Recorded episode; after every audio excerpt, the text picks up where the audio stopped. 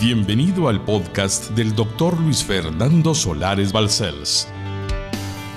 Es nuestro anhelo que su vida sea impactada y transformada a través del siguiente mensaje.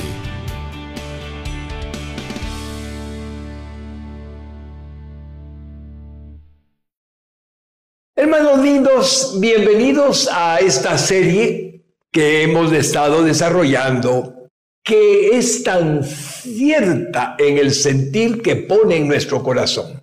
Te puedo dar un beso, Señor, por lo que hiciste hoy y ayer y harás mañana.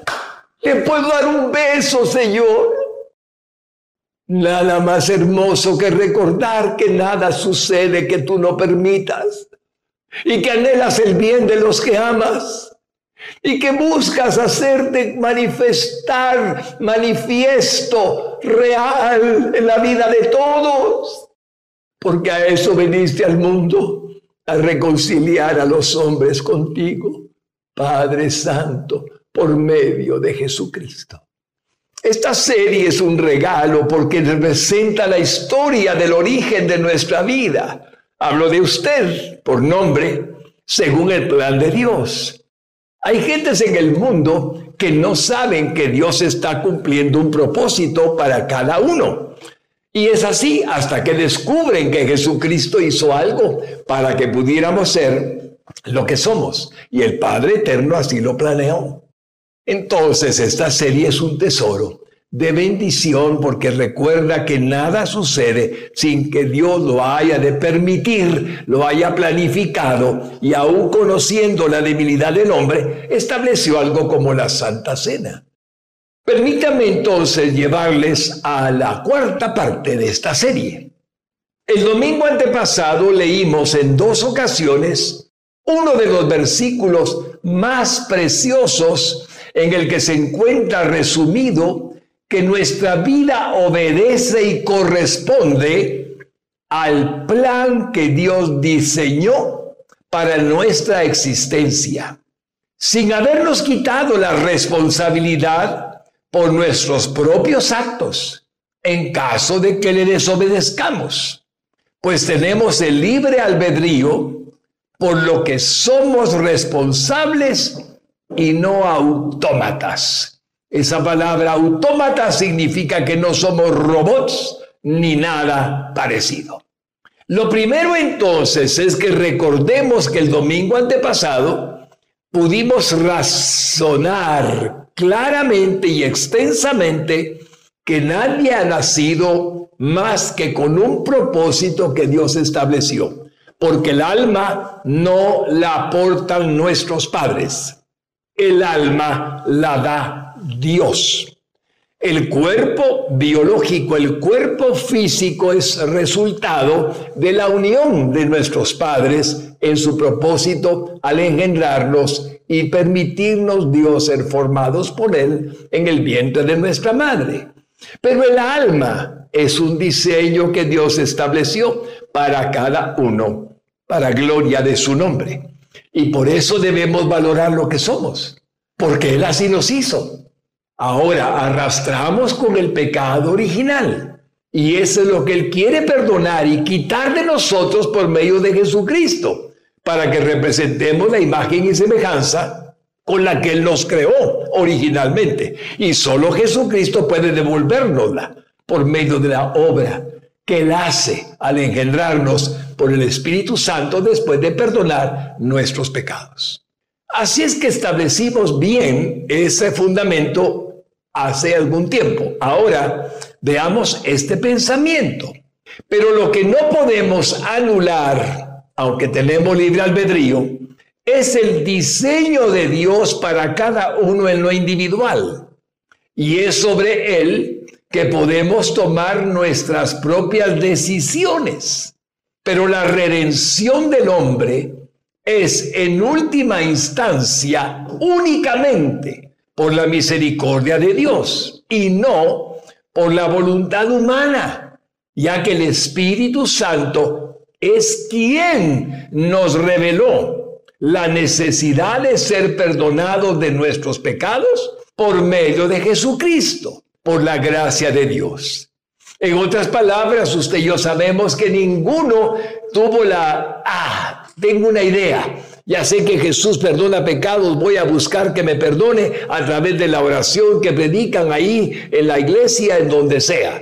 No, el obrar de parte de Dios fue que el Espíritu Santo viniera al hombre a través de la predicación, a través del Evangelio, a través de una película, a través de una radio, a través de un canal, a través de un pastor, de un predicador, de un evangelista, y la palabra impactada.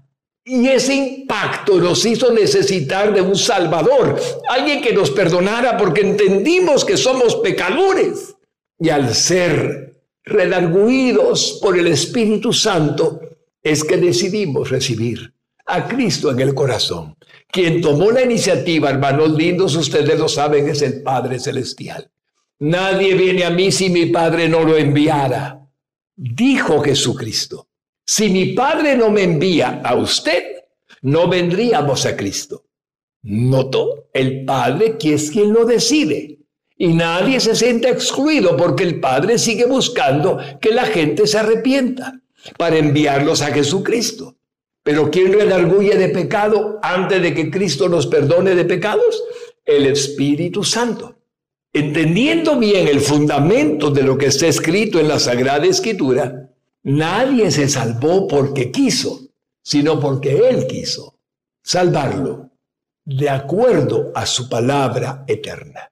Y por ello vamos a ver lo que dice Efesios 2, 8 al 9. Literalmente el texto dice así, Pablo hablando, pero el Espíritu Santo diciéndole qué decir y qué escribir. Porque por gracia, eso es favor inmerecido, porque por gracia sois salvos, por medio de la fe que nos nació en el corazón creyendo en Jesucristo. Y esto no de vosotros, pues es don, regalo de Dios. Versículo 9 no por obras, para que nadie se gloríe. Ahí tenemos la realidad de nuestra salvación, de la elección que Dios nos dio para ser salvos. Pues fue un regalo de Dios el que hemos recibido para salvar nuestra alma de la muerte eterna, habiendo comprendido que ninguna buena obra sirve para el perdón de nuestros pecados para la salvación y la vida eterna. Las buenas obras que hacemos los cristianos son para glorificar a Jesucristo, para bendecir a la humanidad en su santo nombre, pero no nos salvan. Quien nos salva es la fe en el Salvador del mundo, en Jesucristo nuestro Señor, y en nadie más. El domingo antepasado nos extendimos hablando de dos versículos que son uno solo en dos versiones. En un versículo mejor expresado, en dos versiones distintas, para que comprendamos por qué usted es como es. Porque yo soy como soy. Y cada uno porque es como es. Y ese es una preciosidad de descubrimiento que ya hemos establecido, pero vamos a repetir brevemente. Miremos el Salmo 139, 16 en la versión Reina Valera 60. Habla el Espíritu Santo a través de David. Mi embrión, cuando estaba siendo formado, vieron tus ojos, porque tú me hiciste. Y en tu libro estaban escritas todas aquellas cosas. Dios tiene un libro donde escribió todas aquellas cosas que fueron luego formadas, luego acontecieron en el transcurrir de nuestra vida, sin faltar una de ellas. Ahí estamos en el Salmo precioso y en la revelación que tenemos. Pero ahora la vamos a ver en la nueva traducción viviente, en la NTV, Salmo 139, 16. Me viste antes de que naciera. Claro que sí porque el alma ya era conocida por el Padre y la omnipresencia le permitió que nos conociese antes de nacer. Cada día de mi vida, incluyendo hoy, estaba registrado en tu libro. Cada momento fue diseñado No fue casualidad el momento que estoy viviendo, divino Dios. Tú lo diseñaste antes de que un solo día pasara. Eso es glorioso de entender de tu soberanía, de tu omnipresencia, omnipotencia y toda grandeza de tu santo nombre. No me pregunte cómo puede comprenderlo porque no podemos comprenderlo. Nuestra mente es finita, nuestra mente es limitada, pero Dios no improvisa nada. Hijo de Dios, hija de Dios, Dios no improvisa nada. ¿Sabe por qué está mirando ahora mismo la predicación? Porque está escrito, un solo día no dejaría de ser parte de la voluntad de Dios en su vida. Eso incluye hoy. Y también dice que fue diseñado cada momento. Si usted tomó la Santa Cena, por ejemplo, fue diseñado ese momento. Dios lo establece. Pero ¿qué Dios es ese? ¿Sorprendente? ¿Admirable? ¿Extraordinario? ¿Glorioso? ¿Incomprensible? ¿Todopoderoso? Sí. Ese es el Dios de la Biblia. Él es el Dios único y verdadero. Otro Dios que esté ajeno a los instantes de la vida, yo no lo conozco, porque no existe. El único Dios que existe está consciente, presente, omnisciente todo el tiempo de la vida del universo, además de la vida de los que él mismo formó en el vientre de su madre y de los que él mismo salvó a través del sacrificio de su Hijo Jesucristo para salvación y vida eterna. Ese es su Dios. ¡Hala! Pero qué Dios. ¿Y cuál es el otro que usted había oído? No existe. El Dios que predicamos es el Dios de la Biblia. El Dios que está en cada respirar. El Dios que está en cada instante y cada momento de nuestra vida.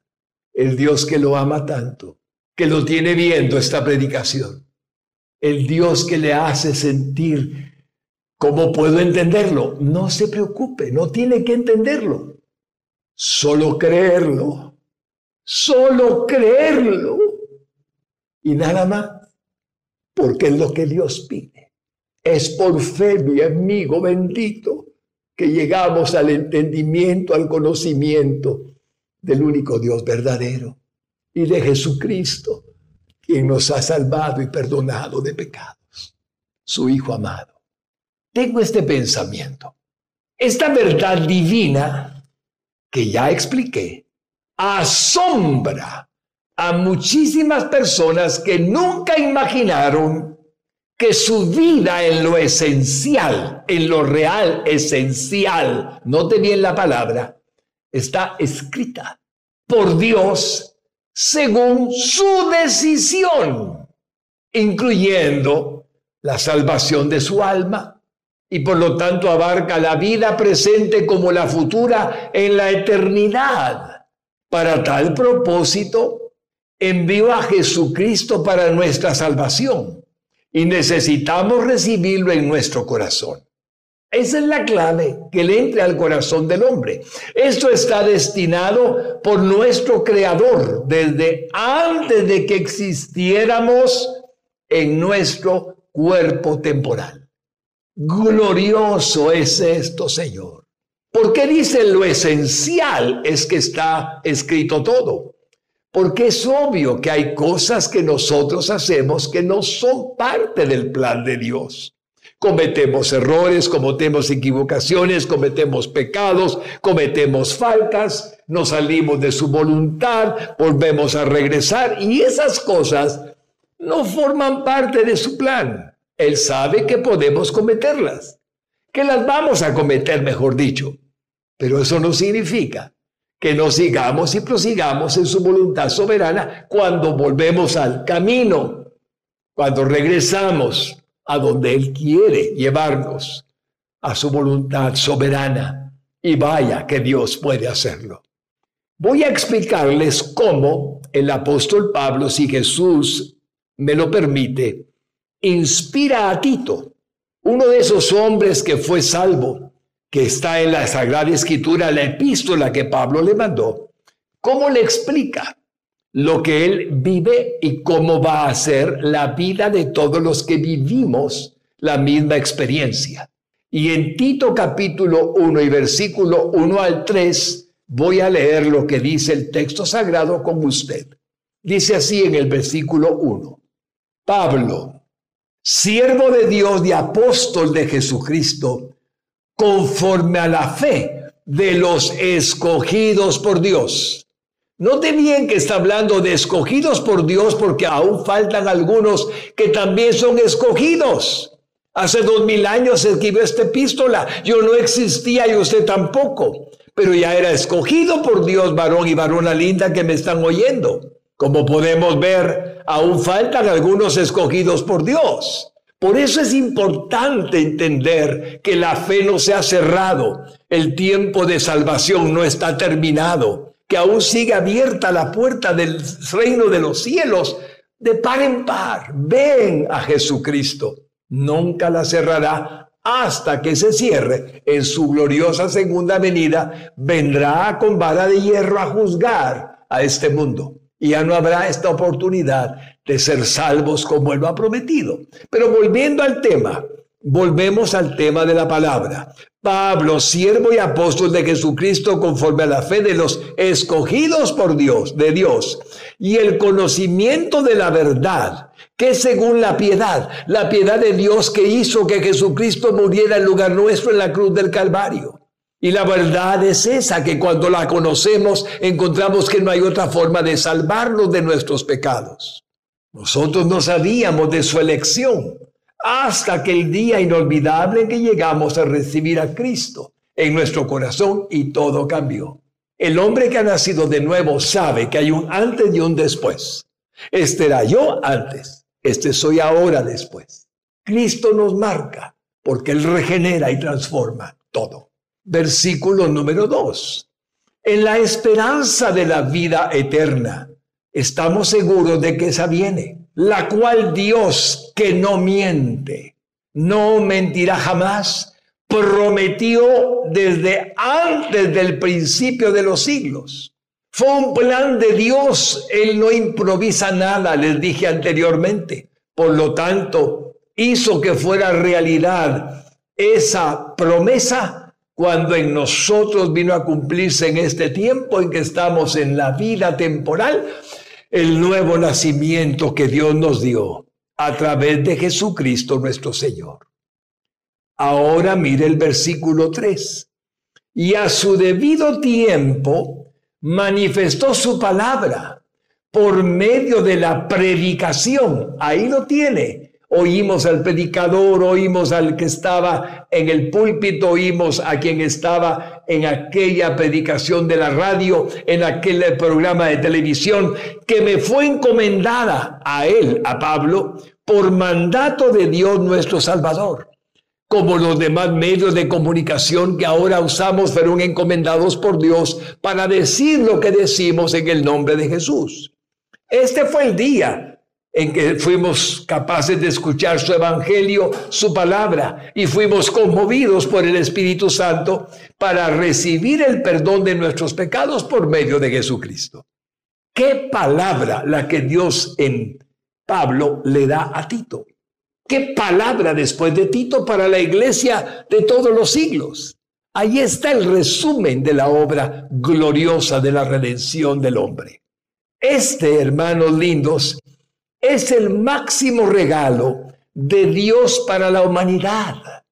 No hay otro Salvador, no existe ni existirá jamás. Solo hay un Hijo de Dios, uno que se llama Jesucristo. Y Él es el máximo regalo de Dios y la única puerta que sigue abierta para todos aquellos que quieran conocer su plan de salvación. El intento de los hombres cuando crean religiones, cuando crean disciplinas, cuando crean liturgias y formas humanas para alcanzar a Dios. Es un esfuerzo humano. No es posible. Él es santo, santo, santo y los hombres somos pecadores. Cuando Dios dispuso, Él, acercarse a nosotros, venir a nosotros, encarnándose, el mismo Dios, Hijo, en Jesucristo. Todo el esfuerzo humano para religarse, la palabra religión, religare, religarse es esfuerzo humano, pero Él envió a su Hijo para que todo aquel que en Él cree no se pierda, mas tenga vida eterna, porque de tal manera amó al mundo que así lo hizo. Nota la enorme diferencia de un Padre eterno, Dios omnipotente, misericordioso al extremo, que nos dio a su Hijo para salvación y perdón y vida eterna.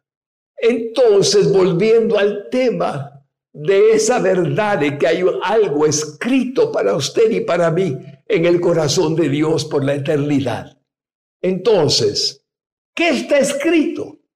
En cada momento de nuestra vida que fue diseñada por Dios antes de que un solo día pasara, incluyendo este que estamos viviendo el día de hoy, ¿Qué está escrito? Todo. Todo. Excepto la posibilidad que tenemos de cometer algún pecado, si queremos hacerlo, distorsionando nuestra santificación, que es la voluntad de Dios. Cuando digo esto, me impresiona y debo de decirles qué dice allí. Hermanos lindos, si tan solo mantuviéramos nuestra santificación, ¿qué es lo que Dios anhela?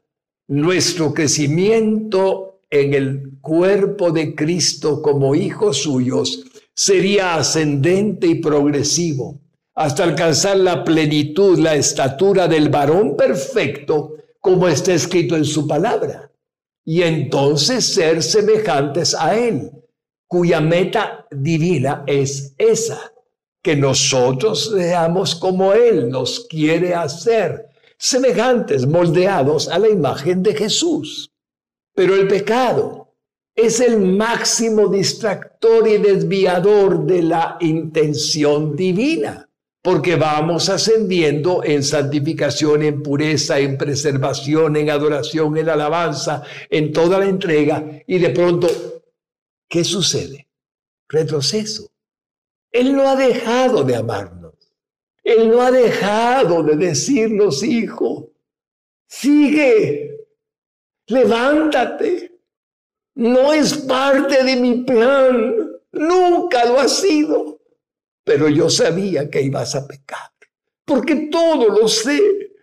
Solo interpreto su omnipresencia y su omnisciencia. Levántate y vamos. Y sigue. Y aquel hombre vuelve a levantarse y sigue, y sigue, y sigue. Y el diablo no cesará de procurar botarnos, de procurar frenarnos, porque él no quiere que alcancemos la estatura del varón perfecto. El plan del enemigo siempre será destruir la santificación que Dios está haciendo en nuestra vida. Y por ello es tan importante comprender que a excepción del pecado, que no es parte del plan de Dios para nadie que sea su hijo, pero que no obstante Él sabe que podemos hacerlo y sabe que lo haremos, si acaso así es la vida de todos. No obstante, Jesucristo dice, no es parte de mi plan. Dios dice, no es parte de mi plan el pecado que estás cometiendo. Arrepiéntete y vuelve a mis caminos. Si alguien estuviera oyéndome y se ha sentido decepcionado de sí mismo y dice, yo nunca voy a lograr lo que el pastor o la Biblia dice respecto de mí, ¿quién lo engañó? ¿Dónde usted conoce en la Biblia que diga Dios, sé pues como Jesús ahora? ¿Quién puede? Nadie.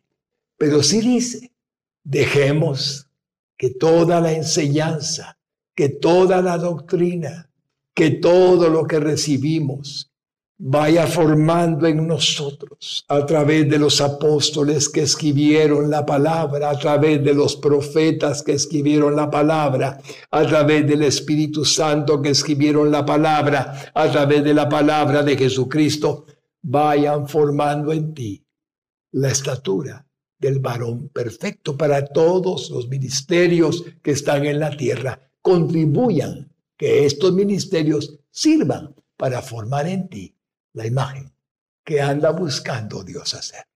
Es muy importante comprenderlo. Nunca te des por vencido. Jamás te des por vencido, porque está escrito que el que comenzó la buena obra en nosotros, la perfeccionará hasta el fin, hasta el día glorioso de Jesucristo.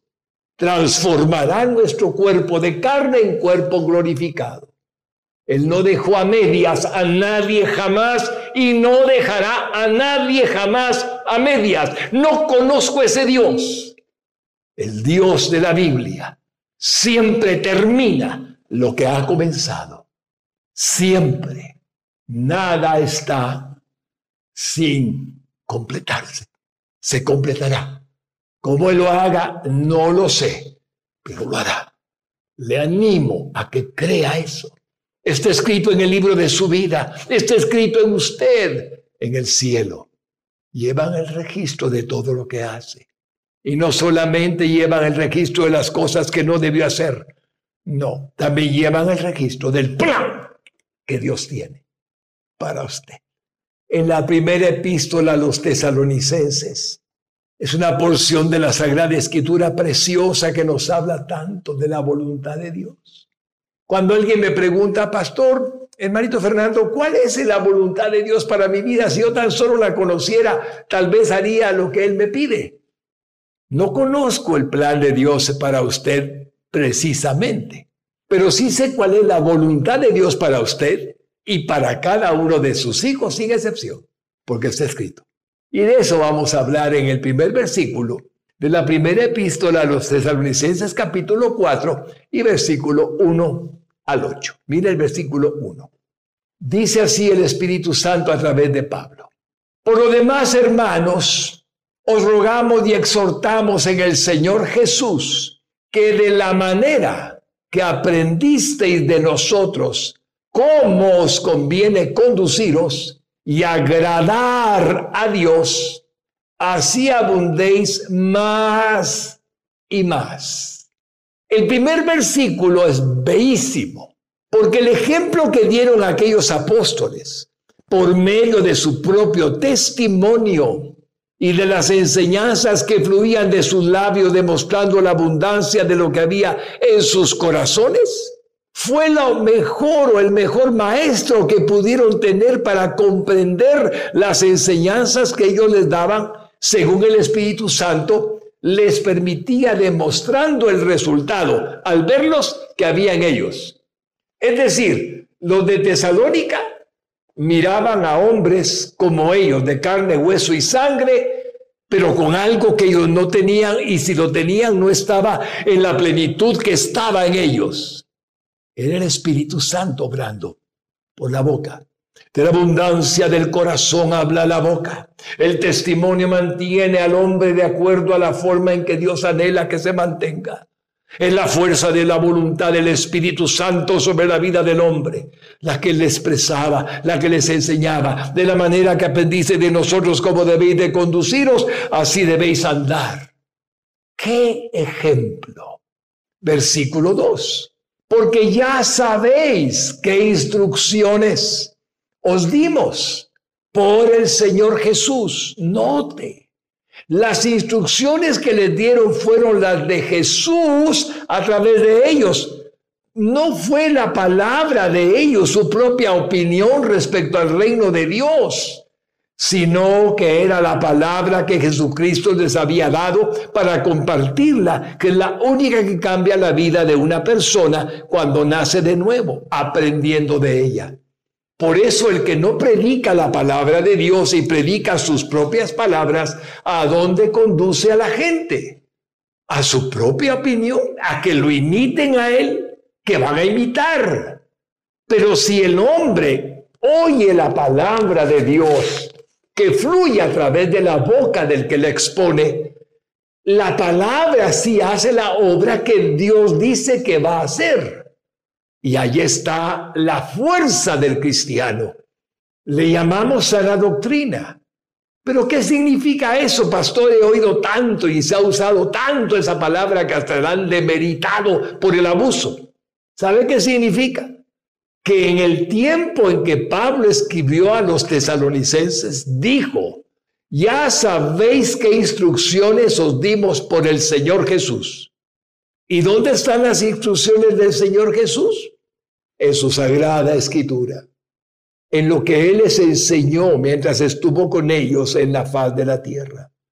Esa es la palabra que predicamos, esa es la sana doctrina. Es lo que Dios nos enseña que debemos respetar y vivir conforme a su voluntad. Es muy importante comprender lo que estamos oyendo. Ahora, permítame llevarlo al versículo 3, donde está algo clave. Pues la voluntad de Dios, aquí está la respuesta a la pregunta que me hace. ¿Cuál es la voluntad de Dios, pastor? Versículo 3. Pues la voluntad de Dios es vuestra santificación, que os apartéis de fornicación. ¿Ah? Que os apartéis de fornicación, pues la voluntad de Dios es vuestra santificación. Y ahí está evidenciado que la carne no sirve para santificarnos. Eso es muy importante, hermanos lindos, en un mundo donde el diablo tiene escenas de toda índole provocativa para que los instintos más mm, bajos cuando no somos seres casados y tenemos una familia, sino que somos jóvenes, sobre todo a los jóvenes, les provoca el tener impulsos sexuales.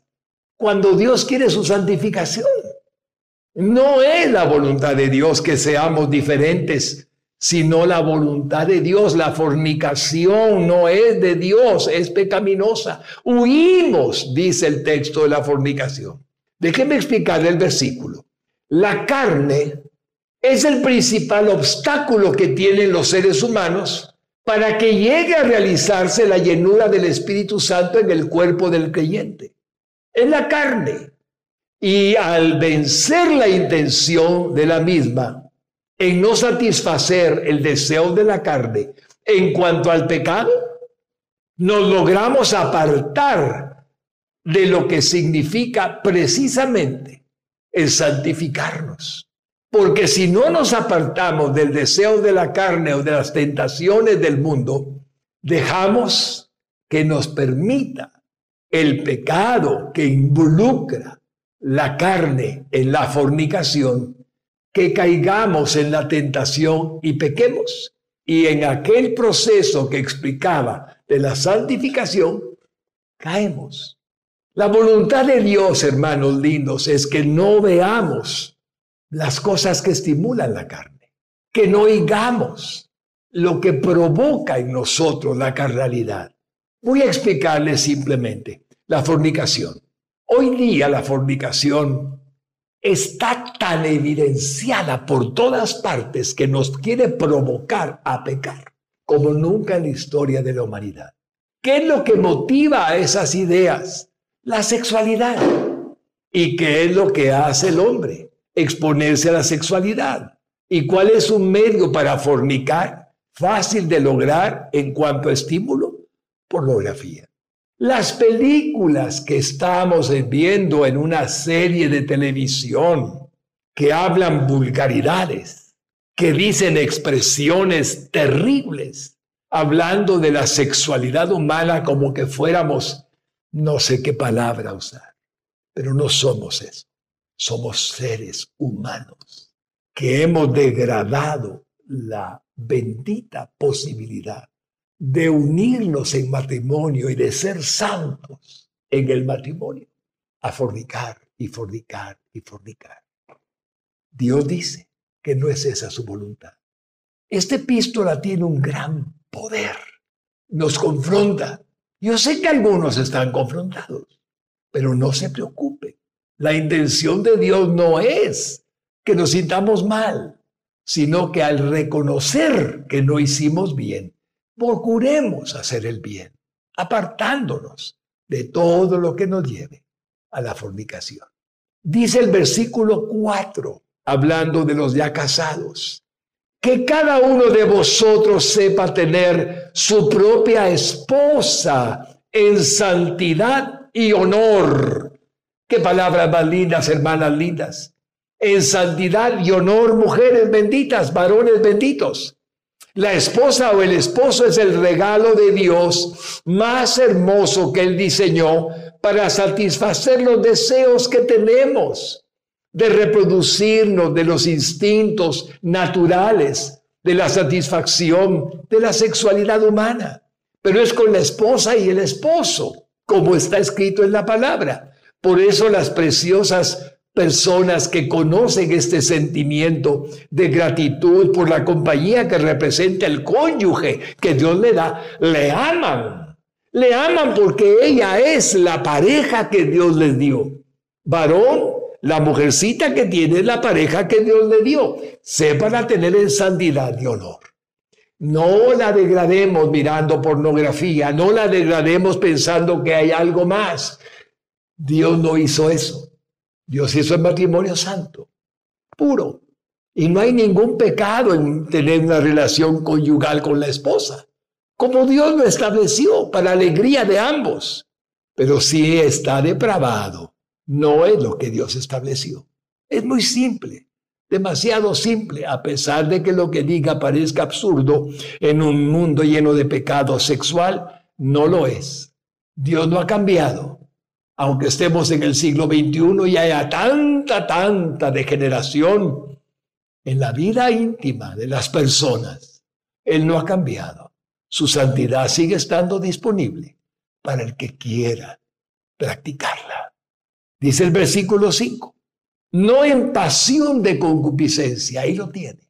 No a la manera que ustedes ven en la sexualidad aberrante. No, no en pasión de concupiscencia, como los gentiles, que no, no conocen a Dios. Entonces buscan toda clase de extremos pecaminosos a través de lo que no es más que una perversión. No debe ser así en un matrimonio cristiano. No puede ser. La perversión sexual derivada de la lascivia y la lujuria pecaminosa es una de las tendencias a las que Satanás ha sometido a la humanidad para aprovecharse de sus inclinaciones naturales, de buscar el placer en la reproducción conforme a la voluntad de Dios, incitando a los seres humanos a cometer pecados que depravan la identidad de la sexualidad como Dios la creó, llevándolos a cometer fornicación y adulterio, con perversión añadida que no corresponde a la voluntad de Dios. Quien desfiguró la sexualidad humana es Satanás. Quien hizo que la sexualidad humana se pervirtiera es el diablo. O seguimos lo que el diablo quiere que sigamos, o seguimos lo que Dios estableció, que es bello, es puro, es santo. Y esto tiene que ver con el libro de su vida. Él quiere llevarlo a ese lugar donde la plenitud de su presencia le llene y donde vea y sienta incómodo hacer lo que no es santo. Cuando usted llega a sentir incomodidad, es porque el Espíritu Santo lo está llenando. Ve cómo es de bello darnos cuenta de esa verdad. Y dice el versículo 6, que ninguno agravie ni engañe en nada a su hermano, porque el Señor es vengador de todo esto, como ya os hemos dicho y testificado.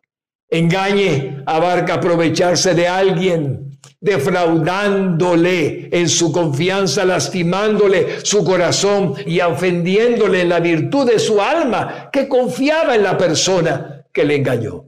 No hay peor cosa que un engañador alguien que nos miente, alguien que nos defrauda la confianza que le damos. Pero ¿cuántos sufrimos de eso? Todos. Se nos pide no dañar nunca. en ninguna manera a nuestros hermanos en Cristo y a nadie más, y mucho menos a los miembros de nuestra familia. Y dice el versículo 7, pues no nos ha llamado Dios a inmundicia, no nos llamó Dios de las tinieblas a su reino de luz para inmundicia, sino a santificación. El regalo más grande para la felicidad del alma humana es la santidad que Dios nos ofrece en virtud del Espíritu Santo que mora en nosotros. Esa virtud puede ser dañada por la inmundicia que involucra impureza, inmoralidad e injusticia en la ética y el respeto a cualquier semejante. El actuar así impide la santificación que Dios le quiere dar al hombre, pues no puede habitar su plenitud en donde aún existe la oscuridad inducida por medio del pecado que puede cometer el Hijo de Dios. Señor, ayúdanos, Padre, en medio de tanta contaminación que el mundo ofrece, a comprender que tu santidad nos demanda santidad a nosotros también. Y el versículo 8 dice, así que el que desecha esto no desecha a hombre, sino a Dios, que también nos dio su Espíritu Santo. No estoy hablando yo por mí, hermanos lindos. Quien desecha esto, desecha a Dios, no al que lo predica. Está escrito y es verdad. Dios anhela nuestra santificación y nuestra felicidad, que solo es producida a través de la obediencia que permite nuestra santificación. Por ello, hermanos lindos, detengámonos aquí. Hay compromisos de tiempo y pidámosle a Dios que nos ayude porque a veces la contaminación está en todas partes, pero también el Espíritu de Dios está en todo lugar, en todas partes. Solo tenemos que elegir a quién vamos a obedecer, si a la carne o al Señor. Padre bueno, quiero darte gracias por tu palabra. Quiero darte gracias porque estoy seguro que en tu libro está escrito de mi hermano y de mi hermana que un día sea semejante a ti, divino Jesucristo, en el sentido de conformar la imagen que tú tienes para la perfección de su alma y poder ser un hijo de Dios adecuado y confiado, o hija de Dios adecuada y confiada en tu perfección, cuando llegue el momento de que nos perfecciones en el cuerpo glorificado. Padre, te ruego por cada uno de mis hermanos para que se sienta feliz de saber que tu palabra te arguye por amor y trata de hacer lo que tú quieres para el bien de todos los que la oímos. Ahora te pido que si alguien necesita a Jesucristo y se arrepiente de corazón de lo que ha hecho que no es correcto, solamente diga con fe, Jesús, reconozco que soy pecador. Me arrepiento, Señor, de lo malo que he hecho. Y te ruego que tu sangre derramada en la cruz, ahora que te confieso mi único y suficiente Salvador, porque tú tomaste mi lugar en la cruz del Calvario y moriste en lugar mío, me limpie de todo pecado y de toda maldad. Y la sangre que me purifica y que me lava de todo es malo, de todo lo que no es bueno, y me deja limpio, transparente y tan lúcido delante de ti. Pueda venir tu Espíritu Santo a ser morada en mi corazón y me engendres para ser una nueva criatura y me sea lleno mi cuerpo, alma y espíritu humano de tu Santo Espíritu. Y nunca más sea el mismo para la gloria de tu nombre. A partir de hoy reconozco que tú eres mi Salvador y mi Señor, porque moriste, sí, pero al tercer día resucitaste y estás a la diestra de Dios. Gracias por salvarme, Señor, con todo mi corazón. En el nombre de Jesús. Amén. Para más información o ayuda en su vida espiritual, contáctenos a través de nuestras redes sociales. Búsquenos como Radio Exclusiva GT. No dude en suscribirse a nuestro podcast para más contenido que edificará su alma.